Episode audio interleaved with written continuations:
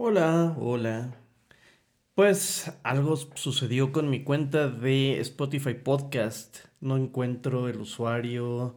Según yo tenía uno y lo tenía anotado y pues resulta que no, no entra, no pasa, lo cual me tiene medio frustrado. Pero pues bueno, ya estoy haciendo los cambios para Apple Podcast Connect para que pueda distribuirse a través de...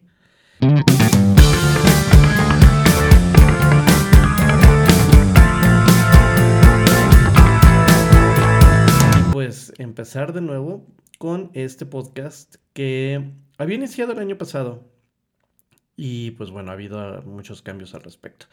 Pero bueno, platicaremos qué es lo que pasa esta semana con los Apple Vision Pro.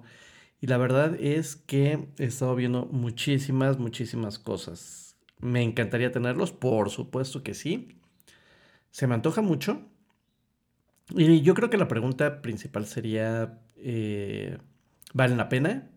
¿Debería uno tenerlos? ¿Debería uno invertir ese recurso para tener estos dispositivos?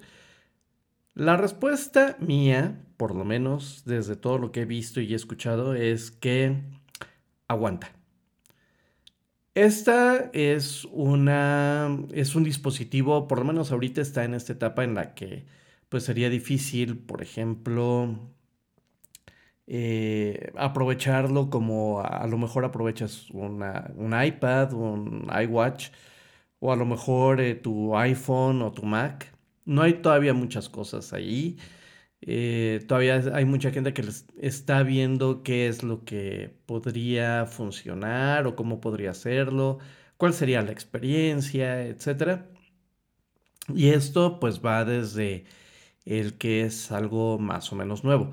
Ahora, esto no se compara con los otros visores que tiene, por ejemplo, Meta, que sirven para otra cosa completamente, porque acuérdate que el Apple Vision Pro es una computadora per se, no es un aditamento para la computadora, entonces va a funcionar y funciona completamente distinto por lo que he estado viendo.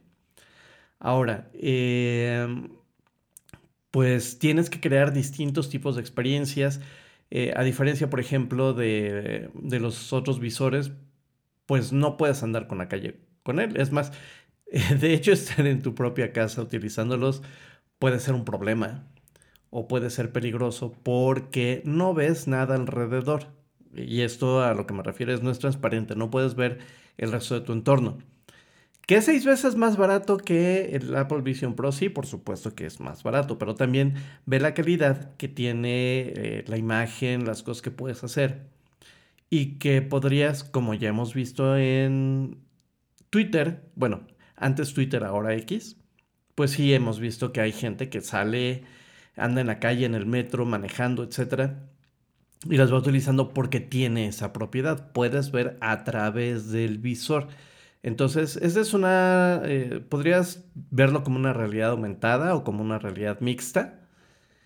Y pues la verdad es que, híjole, valdría mucho la pena, pero pues obviamente no tengo ese recurso. Así que nos esperaremos porque dicen y se rumora que vendrán versiones más baratas, lo cual eh, pues me da esperanza en poder tener un dispositivo de estos un poquito más adelante. Y además, eh, como hace Apple, es liberar los productos y bueno, ya ver cómo es que la gente lo utilizamos, para qué lo usamos, como, sí, los cómo y los para qué es. Y a partir de eso, eh, pues seguir como una, una línea. Entonces, pues, ¿vale la pena? Sí, yo creo que sí. Mi respuesta es sí, vale la pena comprarlos ahorita quizá no, no hay tantas aplicaciones, no hay tantas cosas, pero sí en un futuro más cercano, a lo mejor en seis meses, yo creo que sí valdría mucho la pena y seguramente para el próximo año, que es que están planeados eh, que aparezcan, bueno, sí, efectivamente habrá que ahorrar para tener también una cosita de estas muy lindas que se antojan mucho. Por otro lado, bueno, pues he estado haciendo algunos episodios de mi otro podcast sobre el tema de la inteligencia artificial y lo que supone para muchas personas que pues dicen que van a perder el trabajo o están perdiendo el trabajo O muchas empresas que dicen, bueno, vamos a sustituir a la gente con inteligencias generativas. Y la verdad es que pues yo no veo que aquí en México vaya a suceder, por lo menos eh, creo que estoy de acuerdo con lo que dice el MIT y algunas otras personas, que pues va a estar complejo que se pierdan los trabajos, principalmente por el costo.